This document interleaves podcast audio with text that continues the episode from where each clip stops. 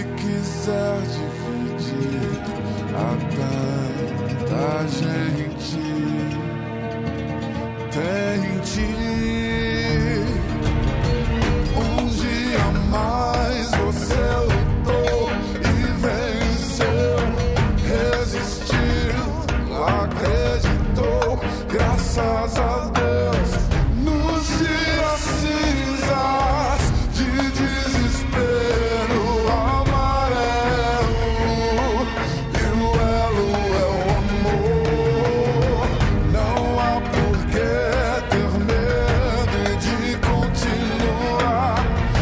agarre aos braços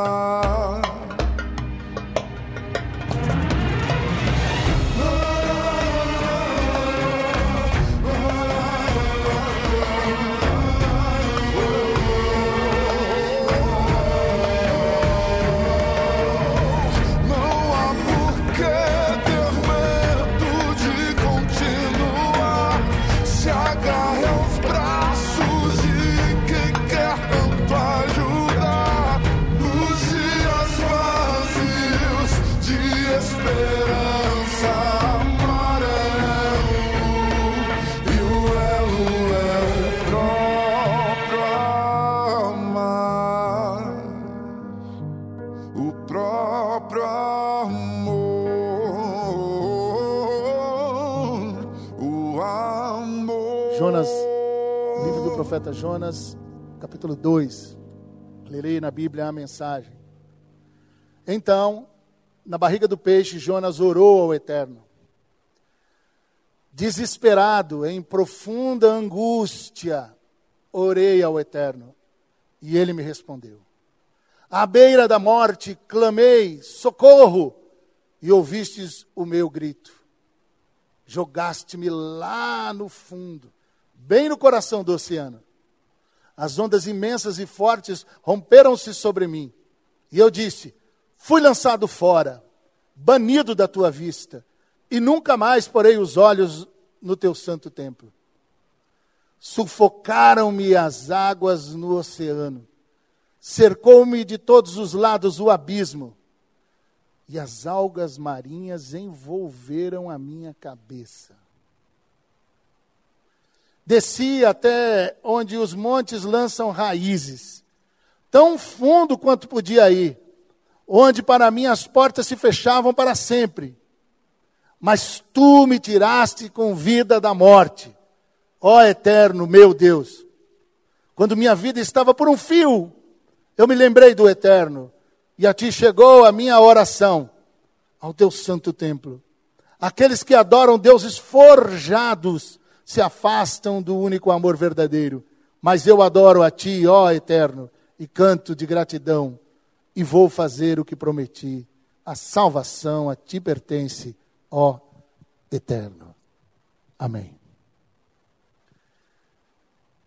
E eu me lembro que essa oração foi uma das orações que durante aquele período eu conseguia ler.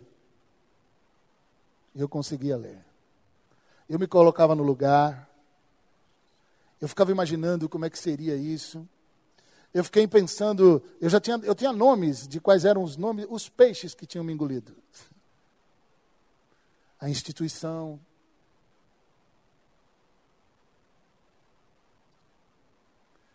né, a estrutura institucional. Mas aí eu fui descobrindo que eram outros peixes, outros peixes mais perigosos.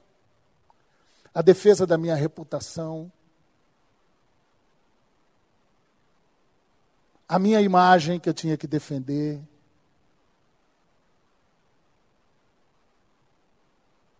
As máscaras que eu tinha, que eu tinha feito desde pequenininho e que tinham sido fortalecidas no exercício do meu ministério pastoral. Fui dando um nome a, a esses peixes que tinham me engolido. E eu ficava olhando esse texto aqui e ficava falando assim: eu estou desesperado, estou com angústia profunda. Eu tentava localizar um pouco e dar os nomes de por que eu estava assim. Essa cena aqui, que é perigosíssima, ela chegava a me dar até ideias. Olha isso aqui, quer ver? Sufocaram-me as águas do oceano. Cercou-me de todos os lados o abismo. Mas tem essa aqui, ó. E as algas marinhas envolveram a minha cabeça. Sabe assim, as algas marinhas entrando assim? Fechando em volta do pescoço, sabe? Assim. Entende isso?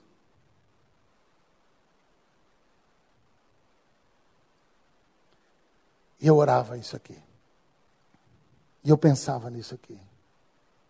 Aí eu aprendi que no capítulo 1 de Jonas, a história começa com Deus dando uma ordem para Jonas e Jonas foge. E quando foge, vai para o navio. E quando entra dentro do navio, ele começa uma tempestade. E aí, daqui a pouco, na tempestade, se descobre o que, é que tinha acontecido. Depois, ele vai e descobre o que é estava acontecendo. Ele é jogado no mar. Esse é o capítulo primeiro.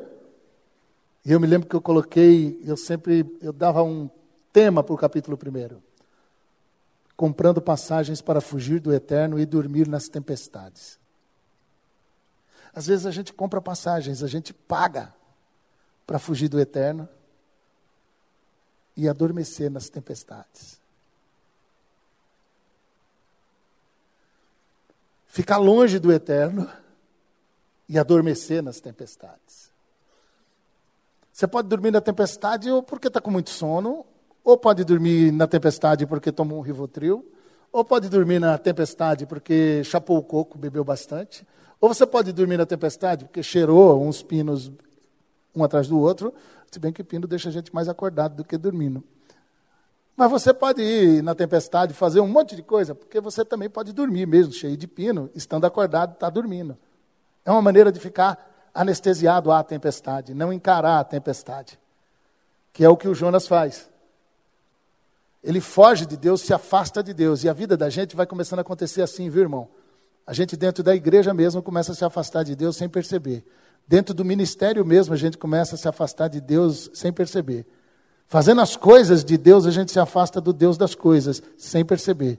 E vai indo embora, vai indo embora, vai se distanciando. Daqui a pouco a gente começa a perceber que as tempestades são fortes e a gente arruma um jeito de tentar apagar, ficar longe, fugir. E a gente pode arrumar maneiras de poder adormecer quando a tempestade está rolando. E aí que a gente imagina, porque a gente quando está dentro do buraco, a gente não imagina, nem pensa, nem presta atenção como é que foi que as coisas que levaram a gente até lá. Duas possibilidades é continuar insistindo em se afastar de Deus e se distanciar de Deus.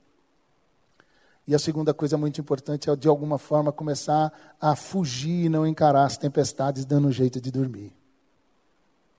Note que no capítulo 1, Jonas ele vai descendo, descendo e descendo. Ele desce até o porto de Jope.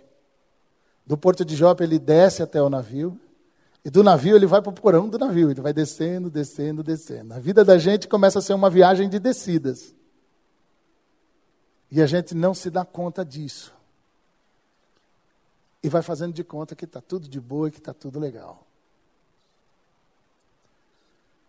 E o Jonas, ele tem diante dele essa coisa dele ser engolido por esse peixe. E aí ele inicia uma oração rasgada que está todo no capítulo 2. Depois que ele ora ao Senhor, a história a gente viu aqui, Deus o livra. E termina com uma bela de uma, de uma coisa interessante, que tem a ver com aquilo que eu imagino que deve ser uma oração rasgada. Oração rasgada tem a ver com vômito. É quando a gente vomita tudo que tem que vomitar diante de Deus. E é engraçado porque aqui o capítulo 2 termina com uma bela de uma vomitada. Jonas é vomitado pelo peixe. E aí o Jonas vai pregar lá, obedecendo a Deus, mas estava doido para poder que, que Nínive se ferrasse legal, embora ele tinha uma desconfiança de que não ia dar certo esse negócio. E aí tem uma coisa que quando eu leio o capítulo 3, eu penso nisso aqui, ó. Do trono às cinzas, arrependidos de um jeito malvado de viver, arrependidos de um jeito mal de ser gente, arrependidos de um jeito mal de ser família, arrependidos de um jeito mal de ser sociedade.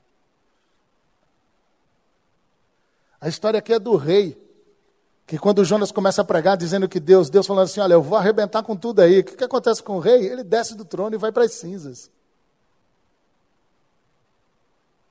Desce do trono e vai para as cinzas. Chama todo mundo lá. Ele é rei, né, meu? E outra coisa, o rei de Nínive, Nínive não era brincadeira, não. Os caras eram malignos na guerra, destruidores horrorosos. Sabe aquela sociedade que é onde todo mundo começa a ser maligno, onde pode começa a ter mais mortes ainda do que nunca, onde os poderosos são os que estimulam a morte, onde existe a, a, a, a política da morte, o, o, o, empoderamento de quem mata, o fortalecimento para que se mate mais ainda, onde se acha que a solução, na verdade, da violência é matar mais ainda. Era assim. Sei que a gente não sabe que de, de nada hoje parecido, claro. Mas era assim que era com Nínive, um povo assustador, horroroso. Só que a palavra de Deus chegou no cara, e o cara ele não ficou sentado no trono. Tuitano.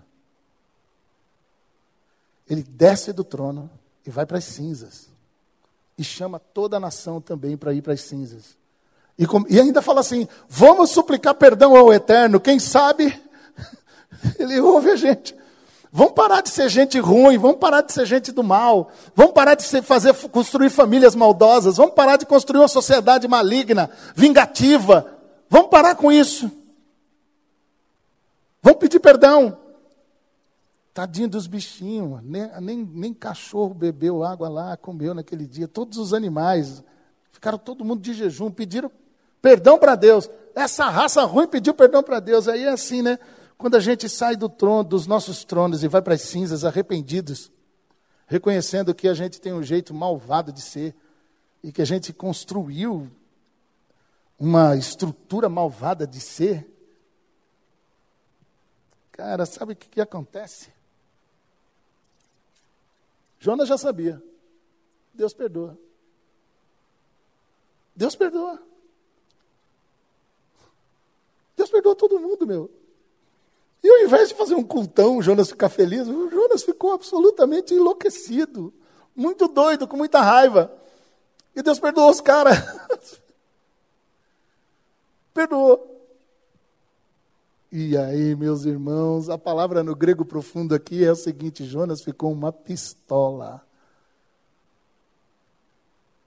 Sumiu um pouco da cidade para um lugar mais distante. E aí é o capítulo 4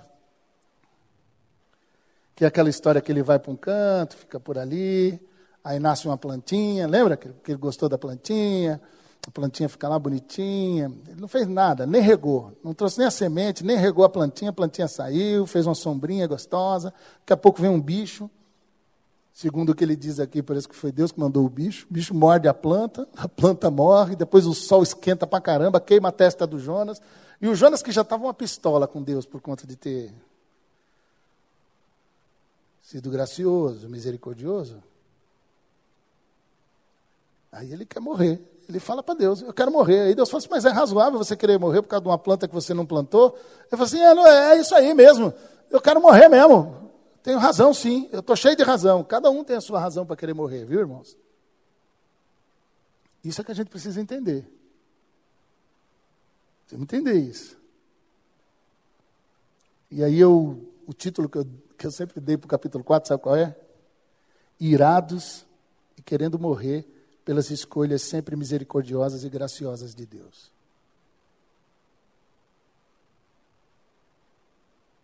Quer dizer, ofendido e em luto pelas plantinhas que eu não plantei. Perdi minha plantinha. Você sabe que o nosso maior problema de às vezes a gente querer morrer é quando a gente perde plantinhas que a gente não plantou. Onde a gente colocou a nossa expectativa? Numa plantinha que a gente não plantou. A gente perde a plantinha, a gente não tem mais razão de viver. Fica bravinho, fica irado com Deus, que deveria ter cuidado da plantinha, não devia ter deixado a plantinha morrer. Qual que é a sua plantinha?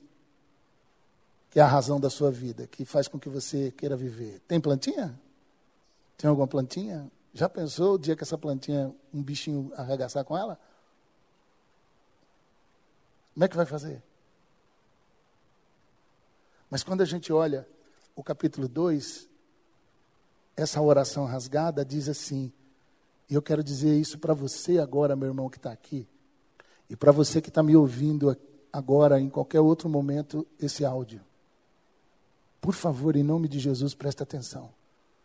Faça uma oração rasgada diante de Deus. Qual é o desespero que te pegou? Qual é a angústia profunda que te dominou? Em nome de Jesus, ore, clame, grite por socorro ao Eterno.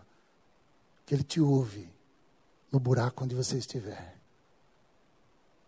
Está entendendo, não? Está no fundo?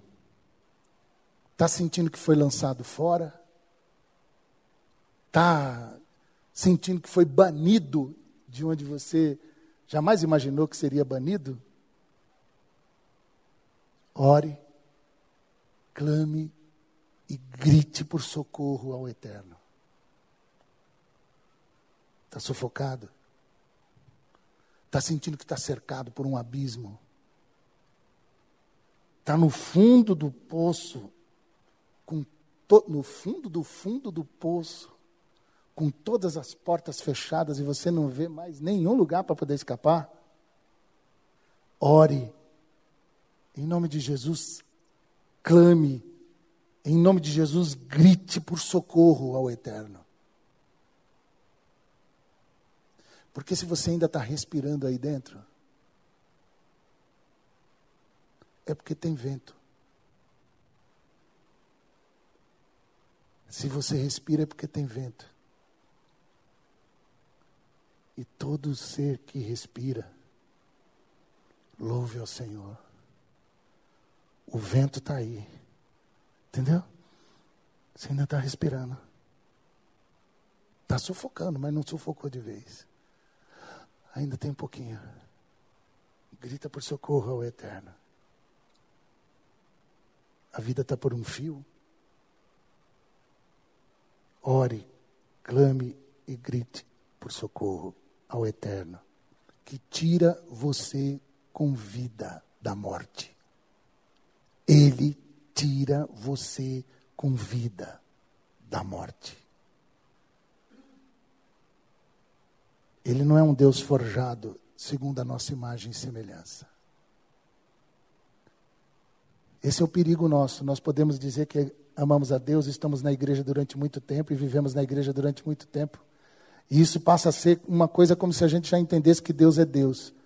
Mas tem muita gente que adora a Deus, canta para Deus, prega a Deus, prega o Senhor, diz que é o Senhor, Deus e Pai de nosso Senhor Jesus Cristo. Mas não é não, é mamon. São as riquezas. É a grana. Porque quando a riqueza acaba, quando a grana também acaba, esse que ele chama de Deus virou o Deus dele. E aí ele perde a esperança de vida.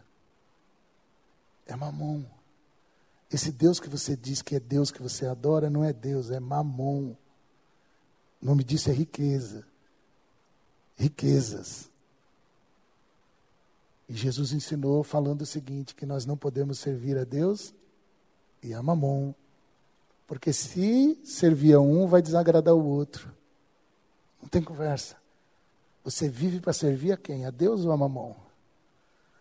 Está acabando com as suas horas de trabalho para Deus ou para Mamon? Está colocando todas as suas fichas na sua empresa e no seu trabalho? Isso daí é Adorar a Deus ou a mamon? Isso é Deus forjado. O eterno não é Deus forjado, segundo a nossa imagem e semelhança. Não é. O eterno é aquele a quem pertence a salvação. Ele nos salva. Ele nos arranca do buraco. Ele é aquele que, quando a gente grita, ele nos ouve. Ok? Então, em nome de Jesus, não fica entalado. Grite e fale com Jesus sobre as coisas que estão dentro do seu coração. Agora, onde você está aí, sentado nessa cadeira, ou onde você estiver me ouvindo agora, enquanto eu falo nesse áudio, agora é hora de gritar. Agora é hora de suplicar. Clama, grita, pede socorro ao Eterno. Clama, grita, pede socorro ao Eterno. Ele te arranca daí. Ele arranca você daí. Em nome de Jesus. Grita. Pede socorro ao Eterno. Eu quero convidar você para se ajoelhar e orar. Fale com Deus aí agora, onde você estiver. Fale com Deus agora. Ore agora. E depois eu vou conduzindo os assuntos. Agora é um assunto só com você e Deus. Fale com o Senhor, baixinho, balbuciando, porque tem coisa que a gente não consegue gritar. Grita agora em nome de Jesus. Fale com seu Deus. Clame ao seu Deus. Grite por socorro. Grite por socorro. Grite por socorro. Clame por misericórdia. Grite por socorro. Peça perdão se você se afastou de Deus. E depois disso começou a descer, descer, descer, descer. Peça perdão. Peça perdão se você está dormindo na tempestade. O mundo caindo em volta de você e você dormindo. Você fugindo. No sono ou em qualquer outra coisa. Peça perdão. Clame por misericórdia. Aprenda com o rei de Nínive sobre arrependimento. Sai do trono, vai para as cinzas. Sai do trono, vai para as cinzas.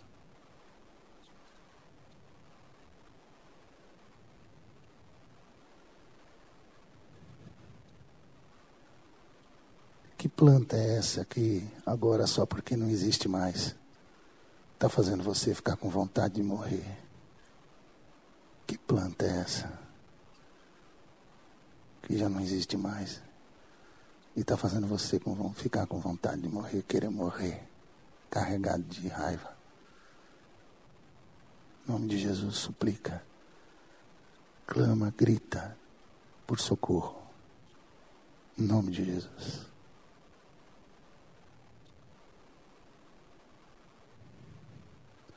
Ore agora por alguém que veio na sua mente, que você sabe que está nessa situação ou parecido com isso. Ore agora. Ore por essa pessoa agora. Ore, clame.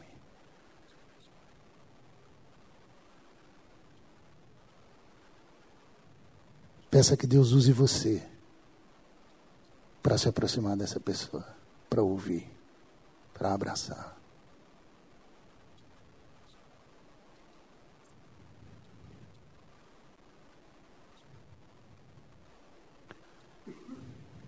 Ore agora por sua família. Oremos por nossas famílias.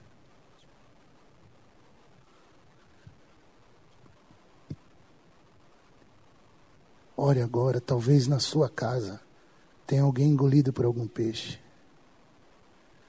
em profunda angústia e desespero. Ore agora. Ore agora, clame agora.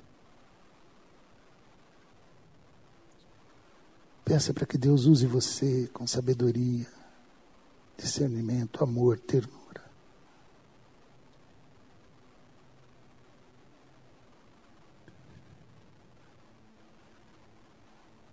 Ore pela nossa comunidade. Às vezes o irmão está do nosso lado no domingo, no outro domingo já não está mais.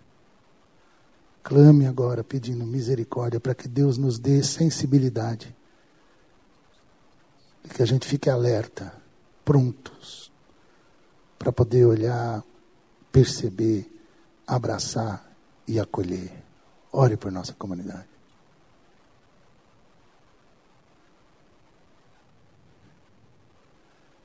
E agora, coloque-se à disposição do Senhor para participar desses grupos. De pequenos grupos onde a gente pode ouvir os irmãos, ouvir as pessoas e acolher as pessoas. Peça isso para Deus.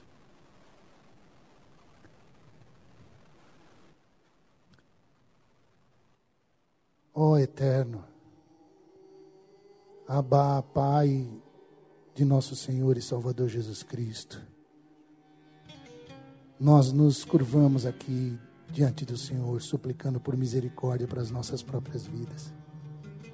Nós queremos gritar por socorro e, e, sentir que fomos ouvidos de verdade e que o Senhor nos arranque de onde o Senhor e de onde estivermos, que o Senhor nos tire de onde estivermos, Senhor. E clamamos também agora por aqueles que estão sofrendo, Senhor, sozinhos, mudos, sem falar nada. Que o Senhor nos dê discernimento, sabedoria para também alcançá-los. Em nome de Jesus, nós oramos agora sobre nossas vidas e as vidas das nossas famílias e as vidas da nossa comunidade. Em nome de Jesus, nós ministramos libertação onde for, agora, em nome de Jesus. Libertação aqui em nossas vidas, na vida das nossas famílias, nas vidas das nossas comunidades libertação em nome de Jesus. Cura das nossas memórias, das nossas emoções, saúde mental, que o Senhor use, ó Deus, de todos os instrumentos, desde os terapeutas, desde os remédios, que o Senhor use, use a, o amor, a parceria, a broderagem da comunidade, para que todo mundo se acolha. Senhor, nós precisamos de mais amizades espirituais. Nós precisamos de mais amizades espirituais e pastoreio muito. Tem misericórdia de nós. Também clamamos pedindo a Deus que o Senhor nos encha de perdão. Oh Deus, o diabo é o acusador, mas o Senhor nos batiza com perdão. Enche-nos de perdão para que o diabo seja repreendido e a gente se perdoe definitivamente para a glória do nome do Senhor porque não tem pecado que o Senhor não possa perdoar. Não existe ruína que o Senhor não possa restaurar tudo de novo. Senhor, então faz isso, que teu Espírito ministre aqui, onde chegar esse momento, esse, esse áudio, que seja ministrada essa verdade de que o Senhor é quem nos perdoa de tudo. Não tem nada que o Senhor não possa perdoar. Então, Senhor, Ensina-nos a vomitar a nossa angústia, a jogar para fora e vomitar nosso profundo desespero. De forma especial o Senhor também ordene que esse peixe que nos engoliu, seja lá o que for, também nos vomite para cumprirmos a vontade do Senhor. É assim que eu oro por mim e pelos meus irmãos, em nome de Jesus. Amém. Amém.